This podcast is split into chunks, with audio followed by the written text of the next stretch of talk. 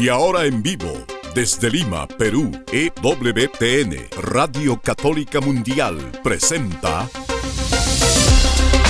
Más que Noticias, un programa informativo que analiza desde una visión de la fe los acontecimientos sociales, políticos y económicos más importantes de Latinoamérica, el Vaticano y el mundo. Más que noticias, respuestas a las interrogantes de los temas más actuales y la manera correcta de interpretarlos a la luz de la fe. Vidas ejemplares, actualidad del Vaticano, defensa de la vida, apologética, doctrina social de la Iglesia, devociones y mucho más. Esto es Más que Noticias. Comenzamos el programa.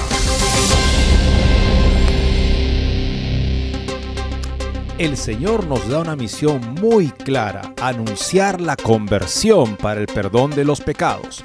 El Espíritu Santo, nos dice Él, nos acusa del pecado para llamarnos a la conversión, esa experiencia de muerte a la falsedad, de la que he estado tal vez muy convencido en mi vida, pero que me ha alejado de la casa del Padre, para muriendo a todo lo falso en mí, poder emprender el camino, la verdad y la vida que es Jesús. De modo que con cada paso el Espíritu Santo genere más y más en mí la imagen viva de Jesucristo, porque así quiere ser el conocido, en la medida de nuestra conversión, para que podamos llamar así a otros a la conversión, la conversión al Evangelio que nos salva. Gracias por acompañarnos hoy en Más que Noticias, amigos, donde queremos ser fieles a la misión de la Iglesia, denunciar la conversión para el perdón de los pecados. Soy Eddie Rodríguez Moreno. También reciba mi saludo, amigos. Les habla Guillermo Montezuma en este día dedicado a nuestra Madre de los Dolores. A veces dolor nos produce cuando nos dan correcciones, nos llaman la atención, pero esa corrección acogida con humildad da fruto, fruto de santidad y quisiera compartirle unas líneas de San Agustín que dice así, el obispo que no sirve a los fieles, predicando, guiando, es solamente un fenus custos, un guardián de paja, un espantapájaros, colocado en los viñedos para que los pájaros no coman las uvas, dice San Agustín.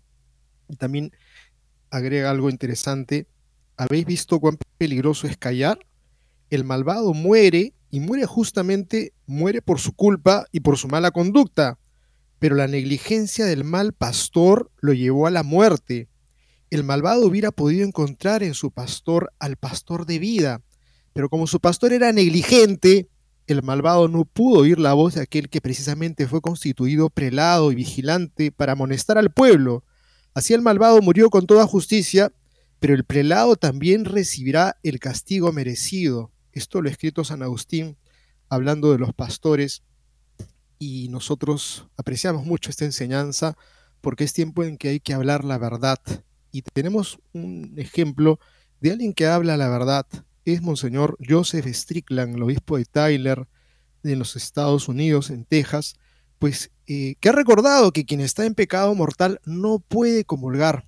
Tenemos otra figura de otro pastor que le ha llamado la atención de una manera sorprendente, pero positivamente sorprendente, porque lo ha felicitado al querido obispo Strickland. Estamos hablando de un pastor que también hace noticia por sus enseñanzas firmes, fieles, es Athanasius Schneider, que ha dicho gracias por estar decidido a servir al Señor y no a este tiempo, como en su momento exhortó San Atanasio a los obispos, y oró para que más obispos en nuestros días como tú, dice el, eh, el obispo Atanasius, que ora para que más obispos en nuestros días como tú alcen su voz en defensa de la fe católica. Nosotros estaremos profundamente agradecidos de valientes pastores como Strickland. También podemos decirlo como Monseñor Atanasius. Y Monseñor Atanasius, cada vez que mm, toma un tema justamente, nos ilumina sobre la historia de la Iglesia, sobre lo que es la fe católica, en situaciones en las cuales la presión del mundo empuja en una dirección que hace que todas las personas que tienen autoridad, también los obispos, estén muy tentados de dejar ciertos temas y finalmente se convierten, queriéndolo o no, en aliados de una mentalidad que silencia el Evangelio. Muy interesante esta lección de historia que nos da Monseñor Atanasio Snyder sobre un momento en la historia en el cual también se dio esa mentalidad del mundo en la mayoría de los obispos, que llevaba justamente a poner en cuestión la divinidad de Jesucristo, la crisis arriana del cuarto siglo. Vamos a ver qué interesante lo que nos dice de lo que pasaba lamentablemente en la iglesia en esos años, que nos sirven tal vez de preámbulo para entender lo que está pasando en nuestros tiempos. Y la importancia que todos reconocemos, los que hemos llegado a entender que la fe católica es el mensaje por el cual el Señor quiere convertir y salvar a la humanidad hacia la verdad. Philip Marie Margelidon, dominico y director de la Revue Thomiste, una revista tomista, sigue en el pensamiento de Santo Tomás, en Francia, nos da un interesante artículo traducido en Info Vaticana con el nombre La necesidad de defender la fe. Y tenemos otro artículo súper interesante, amigos, escrito por el padre Gerald Murray, pues está explicándonos en base a una situación que es el arzobispo de Berlín, Heiner Koch, que autorizó recientemente a los sacerdotes de su arquidiócesis a conferir bendiciones ceremoniales a las parejas homosexuales, y curiosamente también anunció que él mismo no impartiría tales bendiciones hasta que reciba el permiso del Papa Francisco. Parece que estaría confiando que algún día se le va a conceder ese permiso y está ignorando algo que el Papa Francisco aprobó personalmente en el año 2021, la publicación de un documento de la Congregación para en la Fe que prohíbe tales bendiciones. Vamos a presentar este artículo porque está dándonos un poco la idea de cuál es el proyecto católico, entre comillas, liberal. Creo que esto nos pinta de cuerpo entero qué es lo que está detrás de estos afanes de pronto de ser más misericordiosos que la misericordia de Dios. Y estamos en el 50 aniversario de la revolución que derrocó al presidente chileno Salvador Allende. Bueno, se está aprovechando justamente para darle un sentido en el cual todo lo que Allende hizo fue algo por encima de cualquier cuestionamiento. Y entonces parece ser que hay buenos y malos muy claros en la historia, pero tal vez no es tanto así una vez que vemos los compromisos ideológicos de Allende con el régimen castrista. Y el estancamiento, la miseria en la que ha sumergido ese país, a diferencia de el bienestar y progreso económico bastante eh, notable de Chile en relación a otros países de la región. No queremos en este programa, y tampoco quiere el autor, este, celebrar a nadie en esta historia, sino más bien presentar a todos los participantes de modo que podamos verla con claridad. El autor de este, de este artículo, publicado hoy por la Brújula Cotidiana, es el profesor Francisco Javier Vargas Galindo, que fuera profesor de la Universidad Católica Andrés Bello de Caracas, y es una persona muy calificada también en historia de la región latinoamericana sobre la cual versa este artículo en Chile específicamente y este momento que están conmemorando nuestros hermanos del sur. Con esto y más amigos regresamos después de una muy breve pausa. No se muevan de EWTN, Radio Católica Mundial. Enseguida regresamos con Más que Noticias.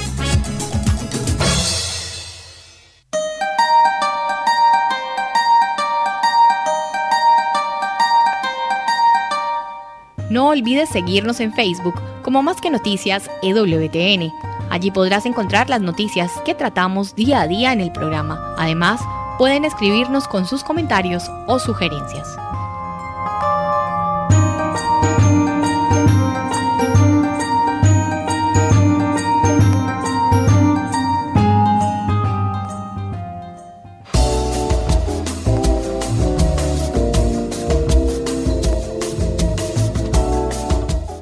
Si quieres estar informado de todas las noticias del acontecer de la iglesia y seguir el día a día del Papa Francisco, entra ya a la página web de Así Prensa www.asiprensa.com y podrás estar enterado de todo lo que sucede en la iglesia.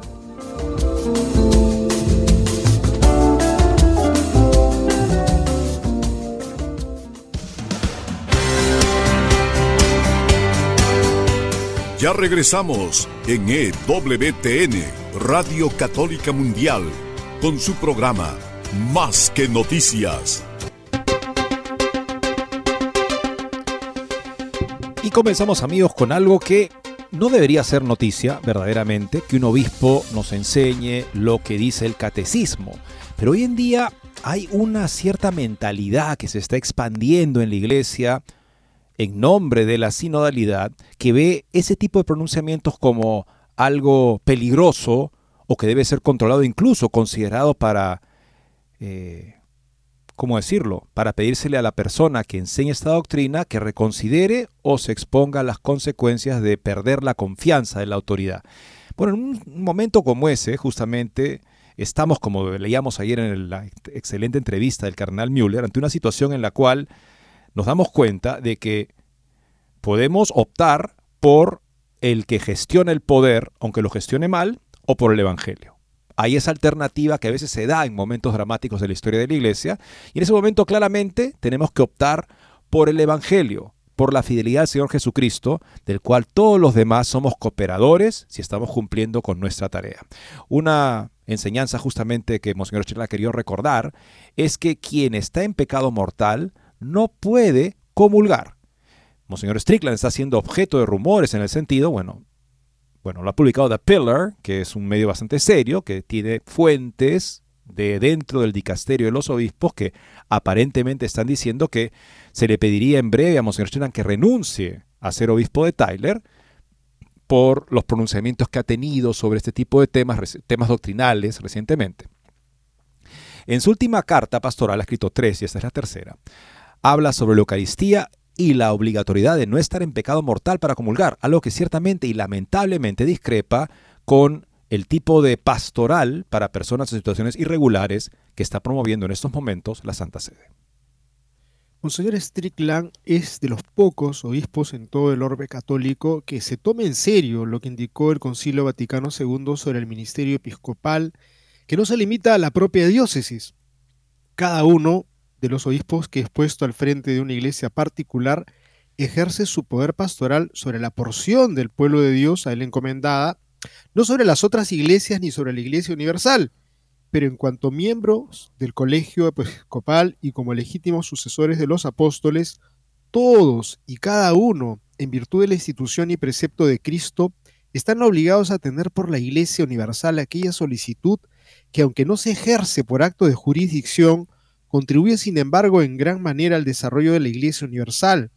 Deben, pues, todos los obispos promover y defender la unidad de la fe y la disciplina común de toda la Iglesia, instruir a los fieles en el amor de todo el cuerpo místico de Cristo. Lumen Gentium 23. Precisamente por cumplir este mandato que tiene como obispo fiel a Cristo, Monseñor Strickland está siendo objeto de un ejercicio de acoso y derribo que puede acabar con su cese como pastor de la iglesia en la diócesis tejana de Tyler. En las últimas semanas ha publicado varias cartas pastorales sobre la fe y la moral católica, la naturaleza de la iglesia y otros temas. El pasado martes ofreció a sus fieles, el resto de los católicos, otra carta dedicada al sacramento de la Eucaristía. Tras explicar el dogma eucarístico, se centró en refutar el mayor ataque que está recibiendo dicho sacramento desde dentro de la propia iglesia, la necesidad de estar en gracia de Dios para comulgar. Oramos en cada misa, escribe Monseñor Strickland. Inmediatamente después de recibir el cuerpo de Cristo en la comunión, Señor, no soy digno de que entres en mi casa, pero di solo una palabra y mi alma será sanada. Al orar esta oración reconocemos que todos somos pecadores y por lo tanto indignos de recibir el cuerpo y la sangre del Señor por nuestra propia voluntad, pero reconocemos que su suprema obra de misericordia nos hace dignos si elegimos aceptar su gracia y conformar nuestras vidas a la suya. El llamado esencial es que todos nosotros individualmente hagamos lo mejor que podamos para buscar la santidad y asegurar que cualquier pecado mortal del que seamos conscientes haya sido confesado sacramentalmente antes de recibir la Sagrada Comunión. Creo que esto lo hemos escuchado desde pequeños, ¿no? Explicó lo que es el pecado mortal. Pecado mortal es todo pecado cuya materia sea grave y que haya sido cometida voluntariamente con pleno conocimiento de su gravedad. Estos asuntos graves incluyen, pero no se limitan a asesinato, recibir o participar en, en abortos, actos homosexuales, relaciones sexuales fuera del matrimonio o en matrimonio inválido, participar deliberadamente en pensamientos impuros, el uso de anticonceptivos, etc. Si tienes preguntas respecto de los pecados o de la necesidad de la confesión sacramental, os invito a hablar con vuestro párroco y si habéis cometido pecado mortal, os imploro que os confeséis antes de recibir la Eucaristía. Recordó lo que la ley canónica indica al respecto. El Código de Derecho Canónico de 1983, el vigente, establece, una persona que es consciente de un pecado grave no debe recibir el cuerpo del Señor sin una confesión sacramental previa, a menos que esté presente una razón muy grave y no haya oportunidad de confesarse. En ese caso, la persona debe tener presente la obligación de hacer un acto de perfecta contrición, incluida la intención de confesarse lo antes posible. Ojo, aquí también queremos recalcar algo que es justamente lo que el consejo pastoral de la iglesia generalmente es que si una persona está consciente de pecado mortal y está en peligro de muerte, en ese caso esa persona hace un acto de contrición perfecta, o sea, se arrepiente de su pecado por haber ofendido a Dios. Esa es la intención. O sea, ¿puedo yo arrepentirme con motivo sobrenatural de mis pecados por temor al castigo, al infierno? Y es un motivo sobrenatural que vale dentro del contexto de una confesión sacramental. Pero si estoy en peligro de muerte, debo hacer un acto de contrición perfecta, o sea, una contrición más perfecta, que es la contrición por haber ofendido a Dios, que es infinitamente bueno y digno de todo mi amor. En ese caso, se restaura el estado de gracia, pero aún ahí la iglesia nos dice, no debemos nosotros ir a comulgar hasta poder habernos confesado sacramentalmente. Si bien estamos restaurados el estado de gracia, la obligación de confesarnos antes de recibir la comunión sacramental es una obligación que la Iglesia siempre nos recuerda en su pastoral válida, auténtica. Si intencionalmente, añadió, vivimos de una manera contraria a las enseñanzas de la fe católica y nos aferramos obstinadamente a creencias que contradicen la verdad que enseña la Iglesia, nos colocamos en un estado de grave peligro espiritual. Podemos consolarnos de que esto puede remediarse, ya que la abundante misericordia de Dios siempre está disponible para nosotros pero debemos arrepentirnos humildemente y confesar nuestros pecados para recibir su perdón. El obispo aborda una cuestión que seguramente esté presente en el próximo sínodo.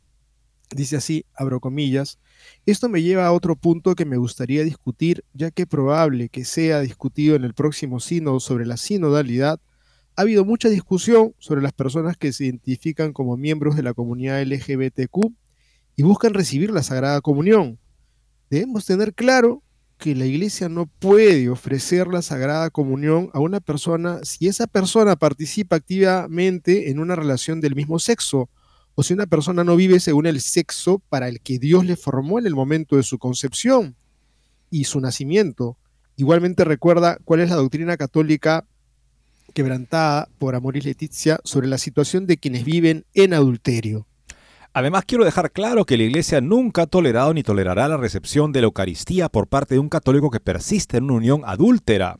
Una persona debe primero arrepentirse del pecado del adulterio y recibir la absolución sacramental y también tener la firme resolución de evitar ese pecado en el futuro. En otras palabras, el adulterio debe terminar para que el individuo pueda recibir la Sagrada Comunión. Para aquellos que hayan estado en un matrimonio anterior y se hayan divorciado y hoy busquen volver a casarse, les insto a que hablen con su párroco para que pueda asesorarlos y ayudarlos en su situación específica. Por último, exhorta a compartir estas verdades con los demás. Como parte del cuerpo de Cristo, debemos recordar que todas las personas son hijos de Dios. Cristo derramó su sangre por todas y cada una de las personas. Amamos y damos la bienvenida a nuestros hermanos y hermanas no católicos y debemos tratar de invitarlos a la plenitud de la iglesia, una, santa, católica y apostólica, siempre que sea posible. Los animo a compartir su fe y los invito a asistir a la Santa Misa con ustedes, aunque no puedan recibir la comunión. Como parte de compartir su fe, te pido que compartas con ellos por qué la Eucaristía es tan especial y por qué está reservada solo para los católicos que se encuentran en estado de gracia, sin pecado mortal y que están en plena comunión con la Iglesia. Cabe recordar los cánones de Trento que afectan a la Eucaristía y el adulterio. Canon 11 sobre la Eucaristía. Si alguno dijere que sola la fe es preparación suficiente para recibir el sacramento de la Santísima Eucaristía, sea excomulgado. Y para que no se reciba indignamente tan grande sacramento y por consecuencia cause muerte y condenación, establece y declara el mismo Santo Concilio que los que se sienten grabados con conciencia de pecado mortal, por contritos que se crean, deben para recibirlo anticipar necesariamente la confesión sacramental, habiendo confesor.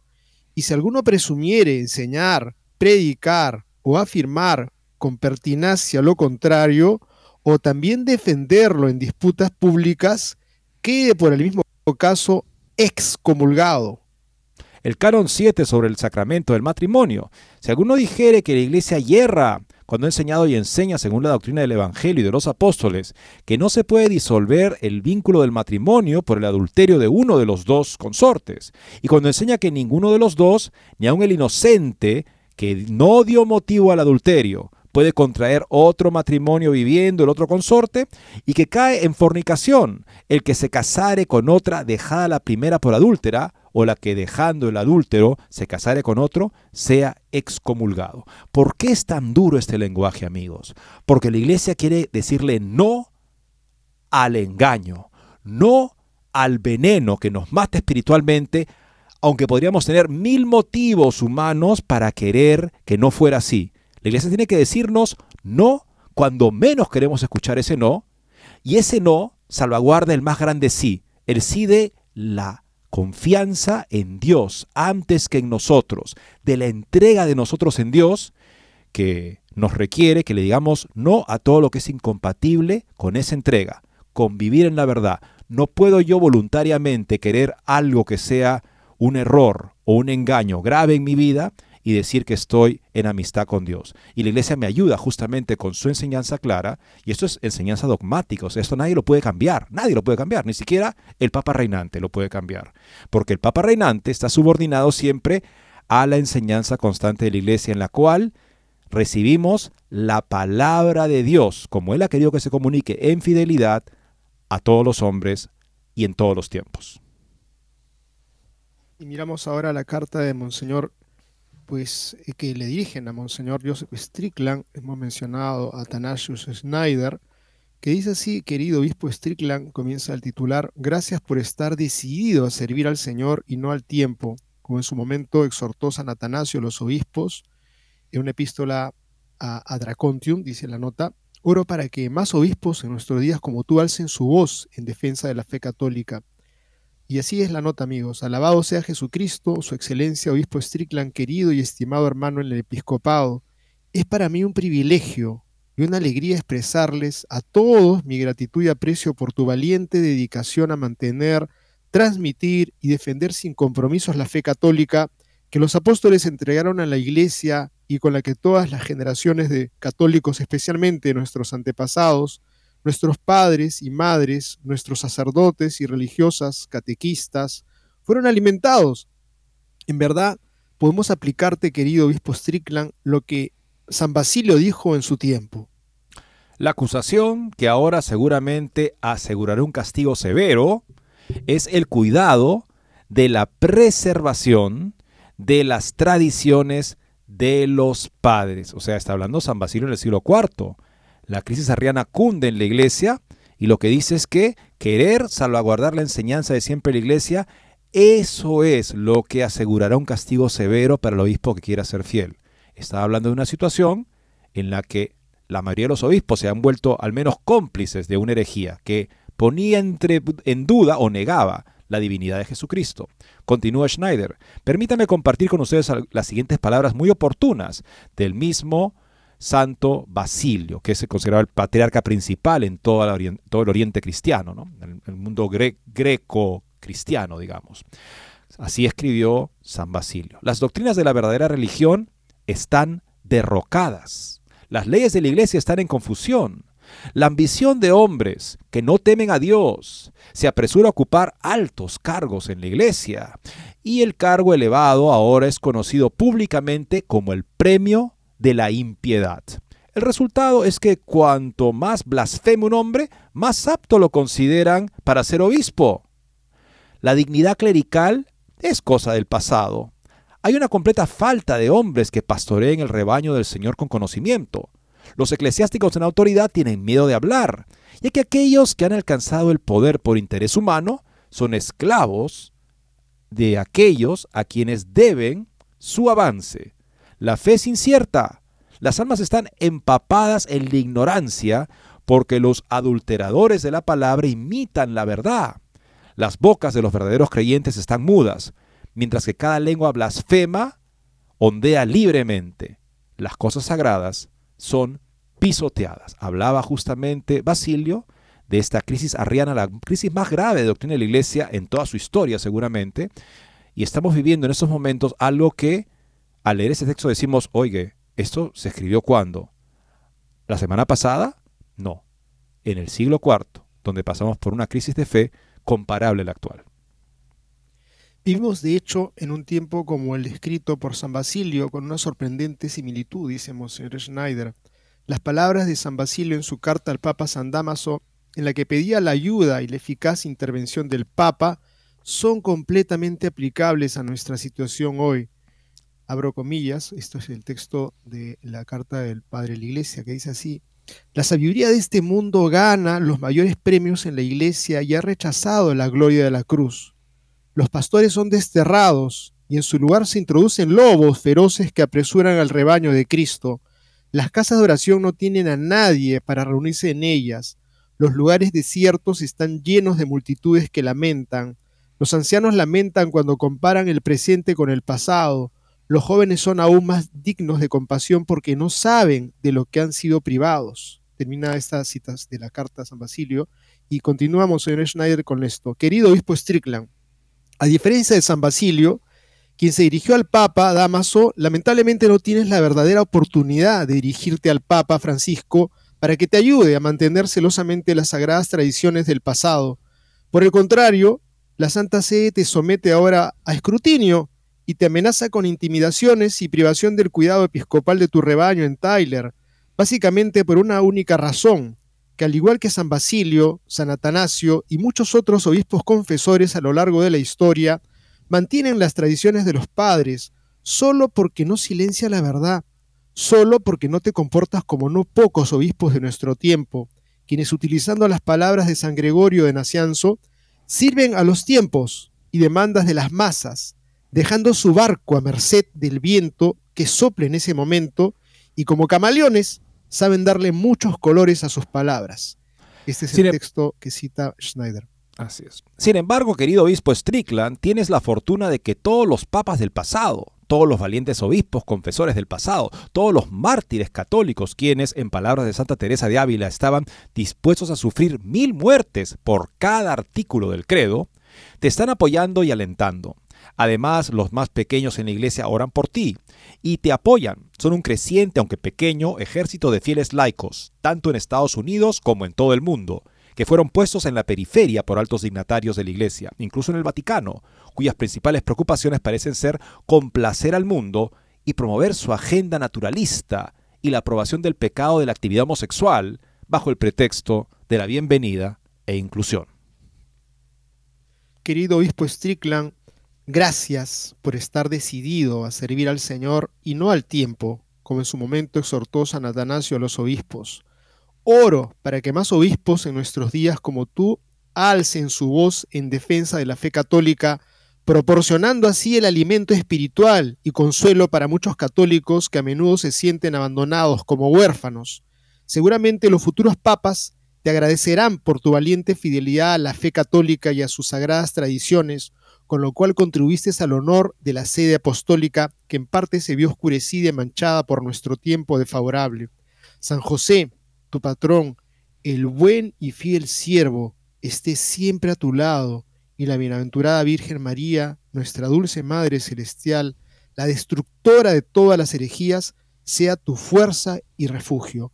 Con profundo respeto, unidos en la santa batalla por la fe y en oración, Athanasius Schneider. Atanasio Schneider es obispo auxiliar de la diócesis de la capital de Kazajistán, Astana, y es conocido en el mundo justamente por ser un maestro de doctrina católica segura que no pone su cargo por encima del Evangelio, porque lo que describe justamente este San Basilio, cuando habla de aquellos que por ambición humana han alcanzado el poder, son temerosos de aquellos a los que deben su avance y por lo tanto se adecúan en su vocabulario, en sus expresiones, aquello que los que les han dado el poder quieren. Es muy diferente servir al Señor Jesucristo. Al Señor Jesucristo lo servimos cuando damos el paso decidido de entrar a la lógica de las bienaventuranzas, lo cual, lo cual va a conllevar la persecución por la verdad. Porque hay muchos intereses en el mundo que no son intereses honestos, que son intereses egoístas, mezquinos, donde la persona se engaña pensando que con el poder va a hacer algo bueno cuando luego se deja eh, silenciar en su misión de anunciar el Evangelio por el poder. Y es donde el cristiano, pues a tiempo y sobre todo a destiempo, cuando es más necesario, debe ser fiel al Evangelio. La misión de la iglesia es defender la fe y proclamarla íntegra. Esa es una nota que veremos regresando después de la siguiente pausa de un tomista francés recientemente publicado en la revista francesa Le Neuf. Con eso ya volvemos. No se muevan de EWTN, Radio Católica Mundial. Enseguida regresamos con Más que Noticias.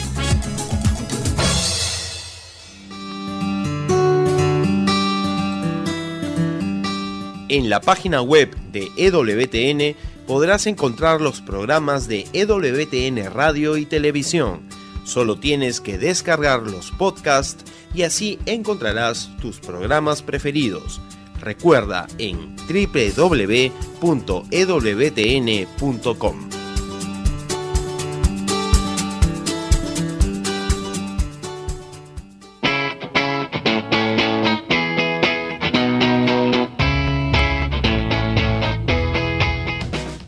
invitamos a que visites la página web de Asiprensa, www.asiprensa.com, donde encontrarás todas las noticias y actualidad de la Iglesia en el mundo.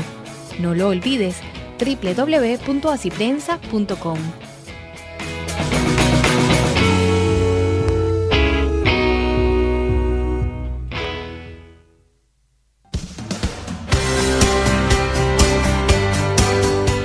Ya regresamos en EWTN, Radio Católica Mundial, con su programa Más que Noticias. Para comunicarse en vivo con Más que Noticias, nos pueden llamar desde Estados Unidos al teléfono gratuito 1-866-398-6377 y desde cualquier parte del mundo al 205-271-2976. Philippe Marie Margelidon es un dominico y director de la Revue Tomis, la revista tomista, una revista que promueve los estudios sobre el pensamiento de Santo Tomás de Aquino en francés. Recientemente escribió también en la publicación francesa La Nef una nota muy interesante con el título La necesidad de defender la fe. Si la apologética es una parte de la teología, una parte integrante de la labor teológica, está hablando de la apologética, justamente la defensa de la fe, no debemos olvidar que la teología dogmática tiene una doble función.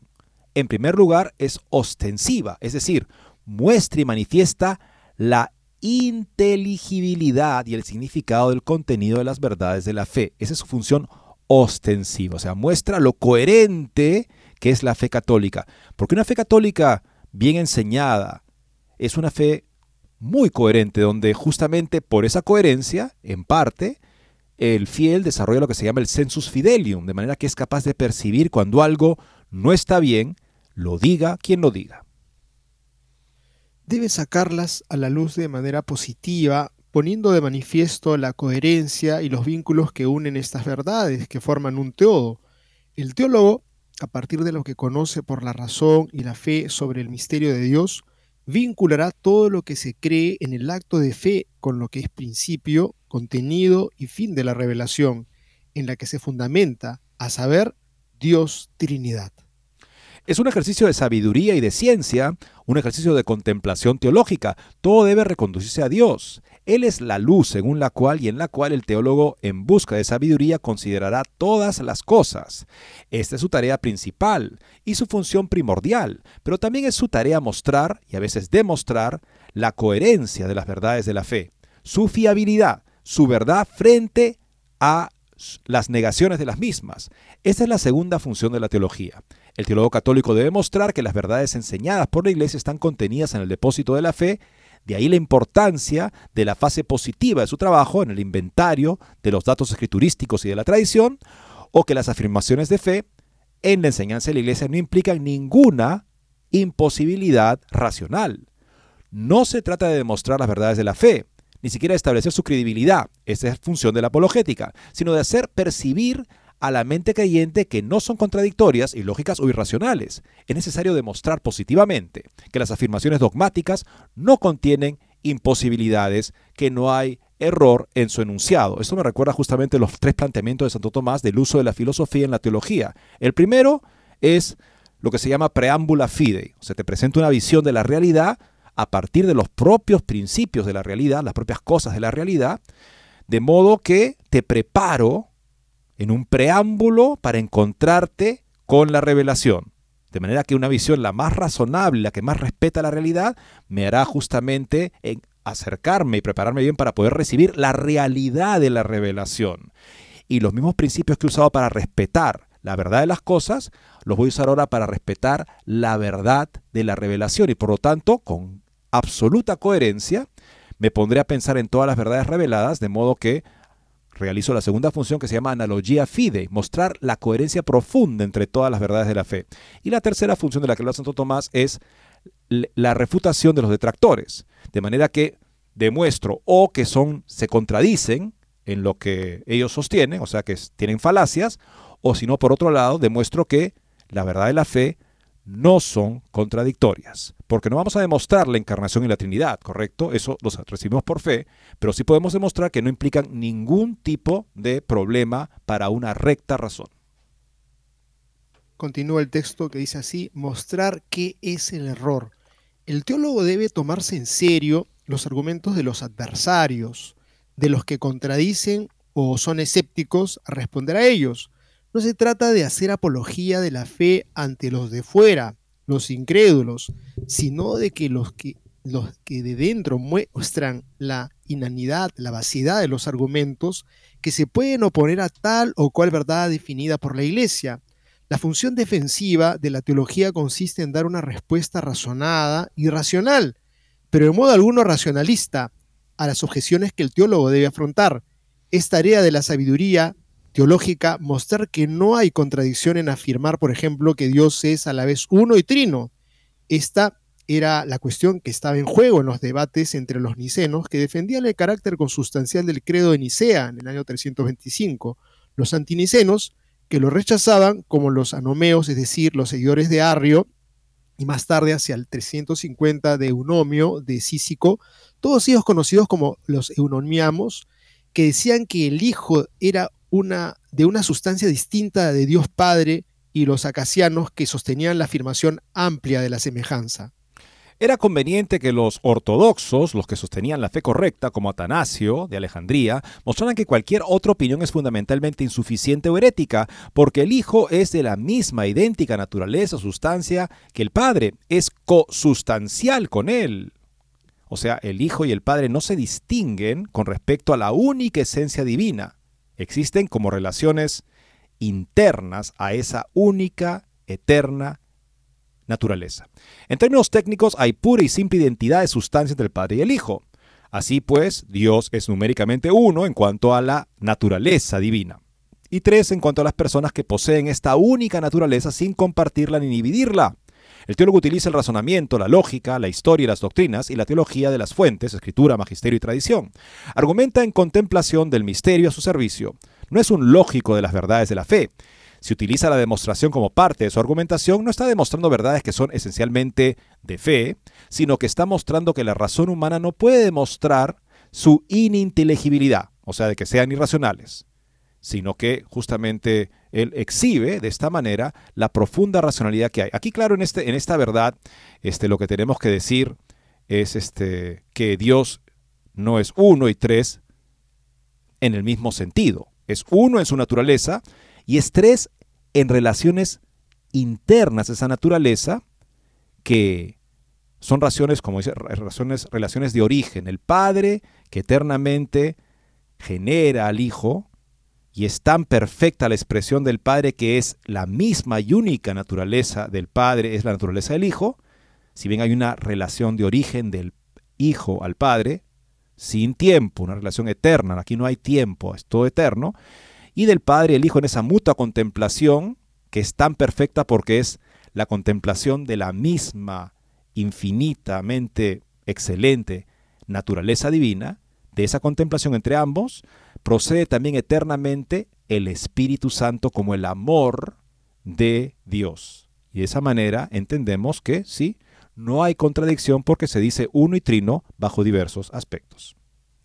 En resumidas cuentas, dice el texto, si las verdades cristianas son paradójicas, como la creencia de que Jesús es a la vez Dios y hombre, que es una persona divina, la segunda persona de la Trinidad, que subsiste en dos naturalezas distintas, la divina y la humana, sin separación, sin división, sin confusión ni cambio, el teólogo tiene que mostrar que no se trata de una afirmación absurda, contraria a la razón, que exigiría su renuncia frente a la fe, que debería someterse en nombre de la superioridad de la fe sobre la razón.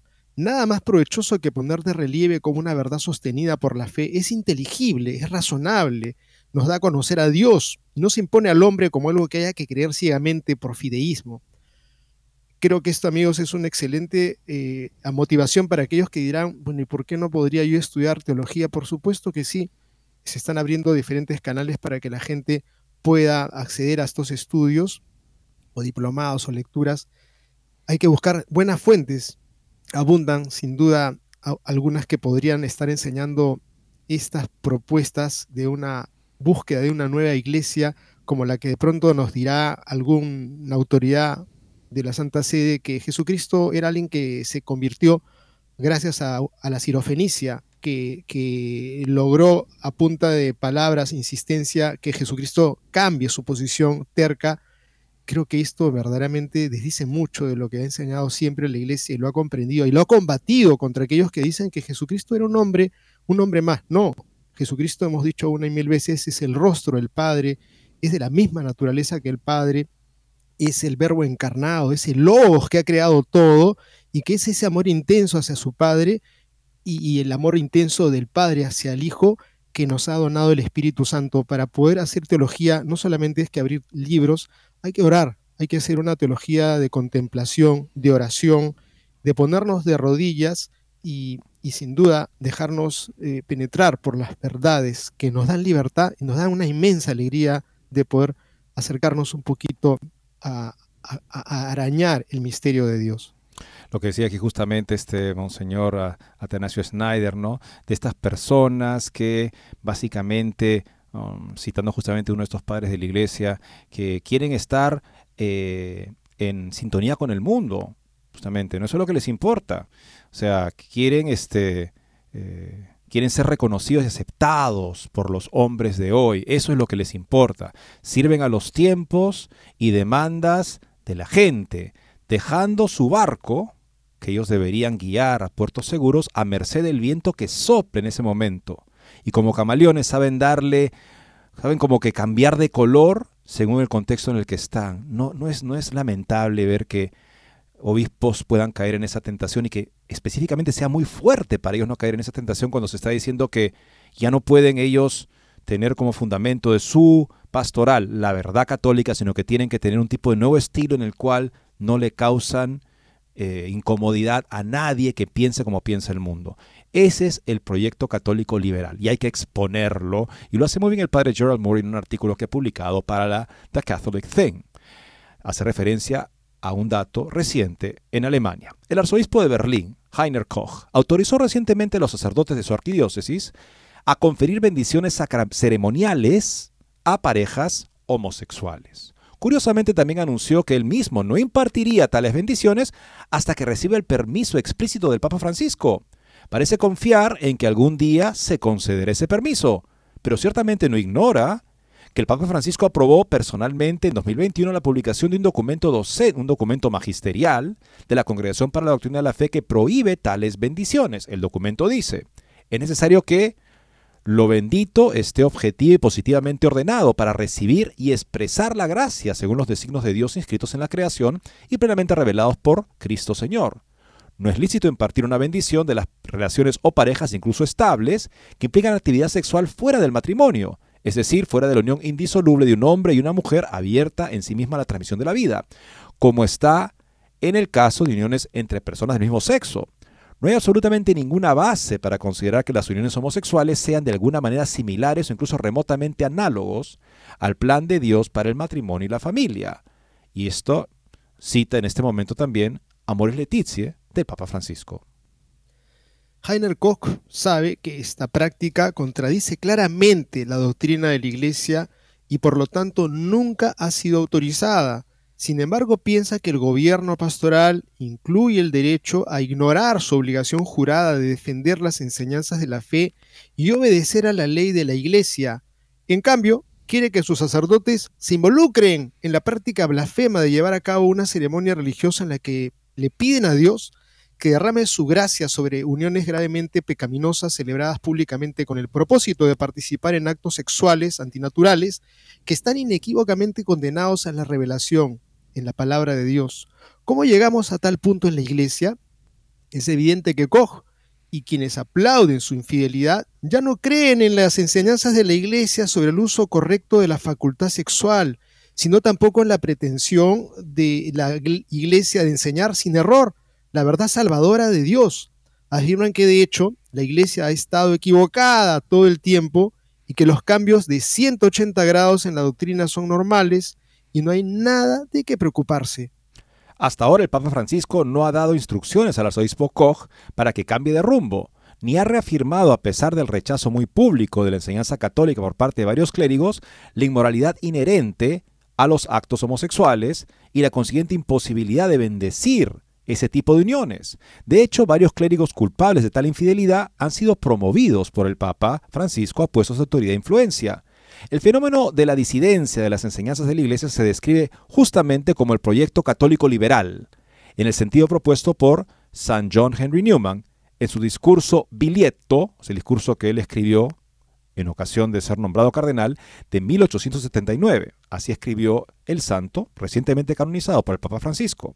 El liberalismo en la religión es la doctrina de que no hay una verdad positiva en la religión, sea, una verdad real ¿no? en la religión, sino que un credo es tan bueno como otro, y esta es la enseñanza que está ganando sustancia y fuerza diariamente.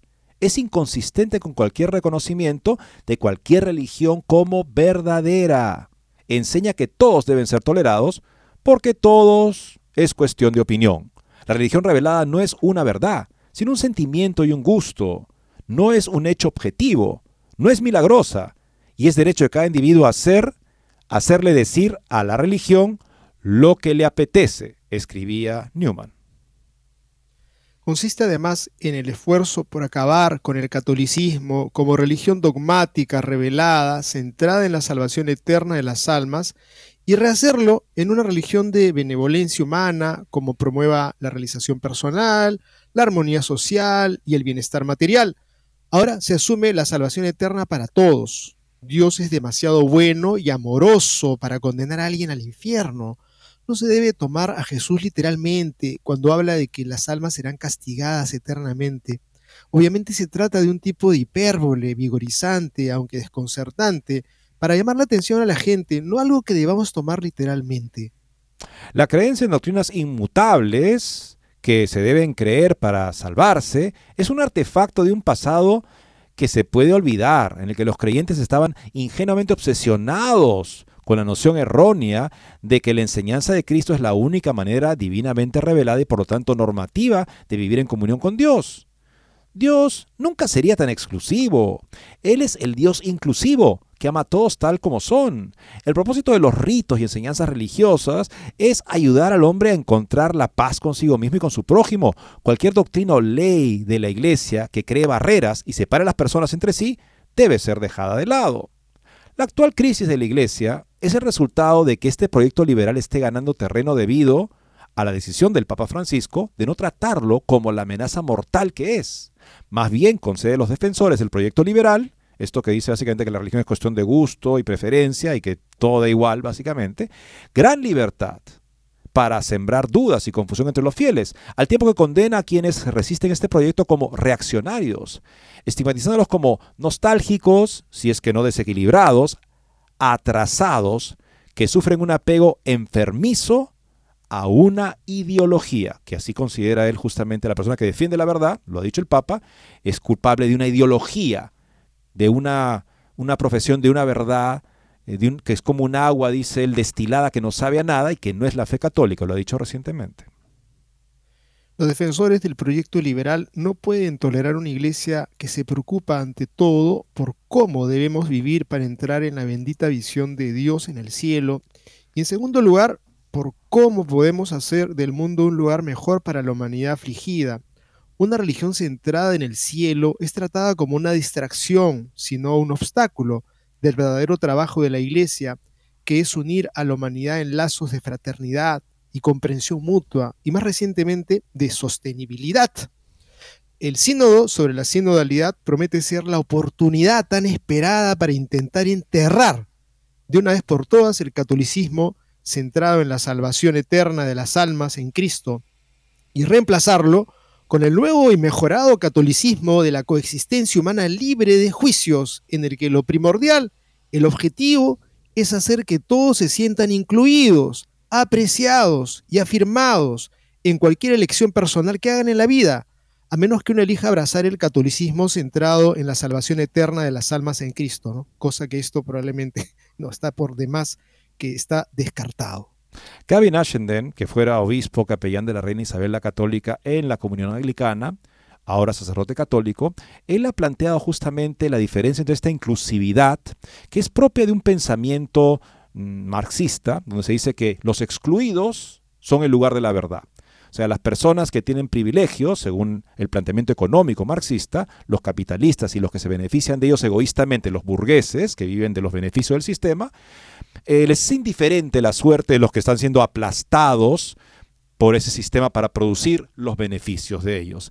Y entonces los ignoran y viven una vida falsa, porque de hecho la verdad está en esas personas marginadas y aplastadas por el sistema. Entonces hay que incluirlas a ellas, darles justamente el protagonismo pleno en nuestra visión de la sociedad para que la para que la, la, sociedad sea una sociedad más verdadera y más justa.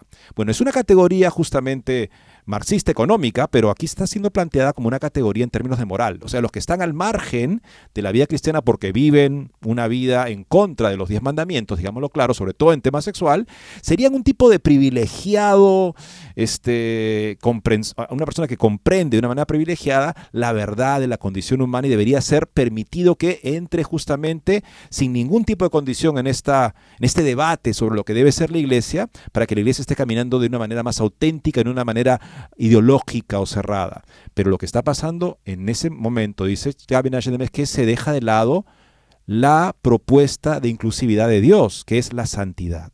O sea, todos estamos llamados a la conversión porque de esa manera podemos participar de la santidad de Dios. Y eso es para todos, pero para que eso pase, tenemos que reconocernos todos pecadores. ¿Y cómo sabemos qué es el pecado? Bueno, si tuviéramos una conciencia clara y limpia y podríamos ver que los diez mandamientos nos indican lo que es incompatible con la santidad de Dios. Y si hemos perdido eso, pues necesitamos convertirnos. Y justamente es lo que el Evangelio nos trae, el anuncio de la conversión para el perdón de los pecados. Esa es la inclusión de Dios. Todos pueden ser parte del pueblo santo de Dios convirtiéndose y siendo perdonados para que participen de la santidad de Dios.